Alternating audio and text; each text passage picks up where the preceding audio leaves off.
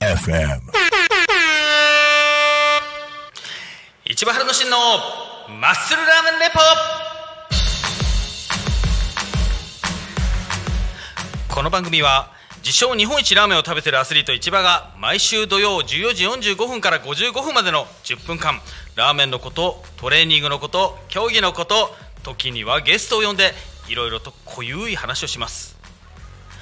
さて、えー今週のテーマなんですけど今回初めてということであの実はねあのしかなり緊張してるんですがちょっと SNS でねあのどんなテーマいいですかなんてあのちょっとあの募ってみたら夏休みについてということであのもう9月になってるんですけど夏休みの思い出についてあのちょっと話してほしいと、えーそんなことを言われました。ということで、えー今回ですね、えー第1回ということで、えー夏休みについて、えーちょっと話してみたいと思います。それではいきます。今年の夏休みは皆さんどうお過ごしだったでしょうか？えー私、えー、市場春の神は、えー8月の11日から15日までお盆休みだったんですけど1日ねちょっとあの早めにあのお盆休みを取って実はあのこことは違う曲のあのラジオ収録の方ですねあのさせていただきました。で、え夕方終わったらお盆休みあのもう帰省ラッシュ絶対やばいなと思って、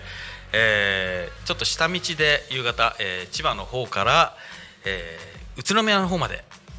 約100キロないぐらいかな80キロぐらいですね、あの走って、えー夜9時ぐらいに到着しました。で到着したはいいんですけどもうねあの実はあの宇都宮の方あの餃子有名だったんでもうねあの腹ペコ三昧でも本当にあの餃子食べようかななと思ってたんですけど大体ラストオーダーがあの19時半から20時半ぐらいにはもうほとんどねあの終わっていたということでで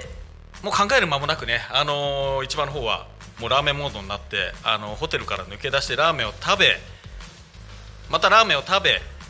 合計2杯食べてあのお腹が苦しい状態であの1泊目をあの終えました、はい、で2日目ですね、あのー今度はまた下道を通って東北道国道4号線ですね。あの通って、えー郡山の方まで約100キロぐらい走りまくりました。はい、でもおかげさまでね、えー、帰省ラッシュの方には足らず郡山まで無事到着。そしてまたラーメンを食べてました。はい。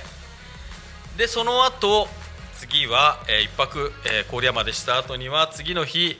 えー今度は国道49号線バエンス道と言われているところですね。そちらの方、えー国道の方を通っていわき市。はい、福島県の浜通りと言われているところですね。あのちょっと地震でも被害があったところなんですけどそこに行って、えーいわき市に1泊そこでまたラーメンを食べた。で最終日は常磐道で帰ってきたなんていう、えーまあ、リスナーの皆さんもねじゃあ結局ラーメン食べてるだけじゃんみたいな感じのあのお盆休みでした。はい、でその中でですねあの実はめちゃめちゃすごいラーメン屋さんに巡り合ったんですよ今回。はい。あの福島県ですね。あのその磐越道、えー郡山といわきをつないでいた国道49号線の途中に、えー田村郡の小野町という町がありました。ちょうどこのねあのタコ町みたいな感じの穏やかな本当にね風景のいい、えー町なんですがそこに突如めっちゃめちゃな行列が見れたんですよ。はい。もうおじいちゃんからおばあちゃんまで本当にあの子供からもうお姉さんからということで、えーもう街中の人たち集まったんじゃないの？っていうような感じのもう3 4 0人ぐらいの行列がちっちゃい食堂に集まってたなんていうことがありましてそのお店の名前は仙台屋食堂という名前の、えーラーメン屋さんです。その仙台屋食堂さんは本当にあのどこにでもあるようなねあの、まあ、古びたなんて言ったら本当に失礼なんですけど、えーそんな食堂なんですよ。で、えーちょっと調べてみたらねあの仙台の方であの屋台を引いてるところからスタートしてなんて言って約100年ぐらい前からあの商売をやられてる方でそれで、えー田村郡の小野町の方にお店を構えてる食堂です。でそちらのラーメン屋さんなんですけど実は食堂っていうからどんなメニューがあるのかななんて、まあ、うんまあ1時間弱ぐらい並んで、まあ、入ってみたんですけどこれがびっくりだったんですよ。実は中華そばと大盛りしかなかった。それしかなくてもうめちゃめちゃビビったんですよ。まあでもね、あのーせっかく来たからじゃあラーメン食べようと思って、あのーじゃあ中華そば一つって言って次にびっくりしたのは出てきた時なんですよね。あの昔ながらの中華そばなんですよ。本当にあのー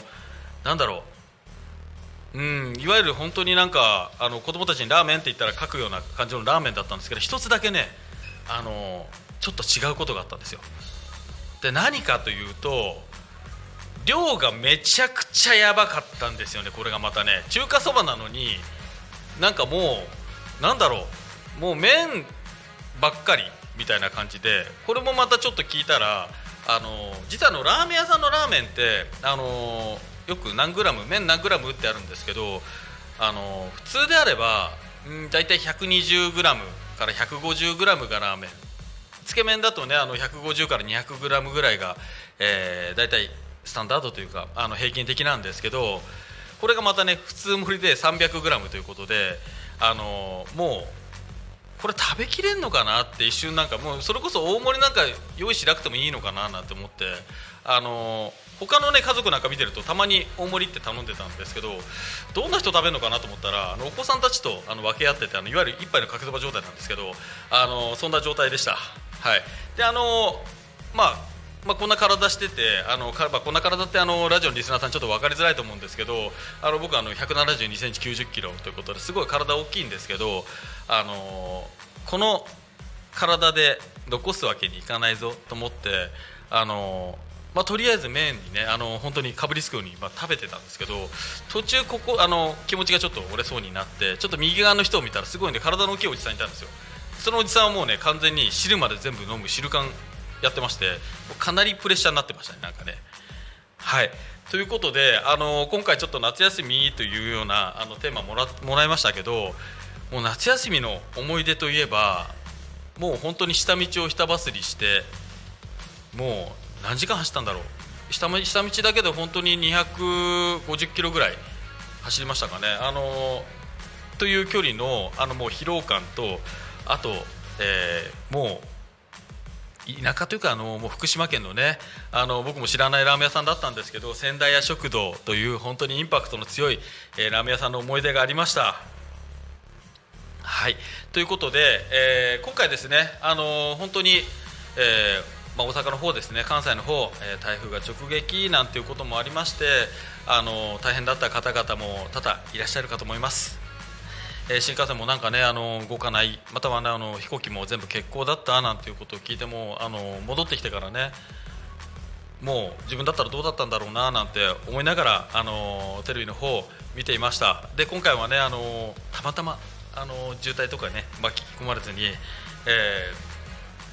お盆を過ごすことできたんで良かったなと思ってます、まあ、昨年はねあの実はあの同じ時期にあの大阪和歌山の方に行きまして、えーこれもまた台風に当たってしまったということがありました。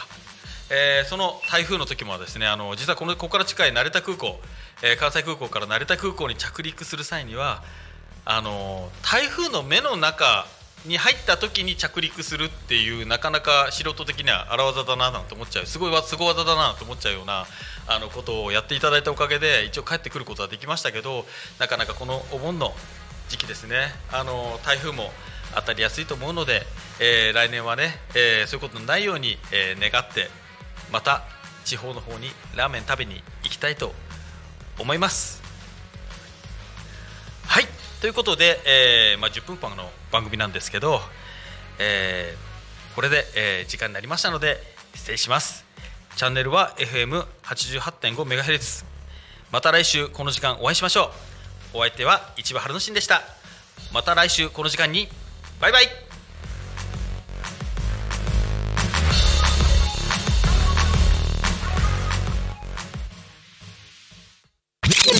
Talk Me FM.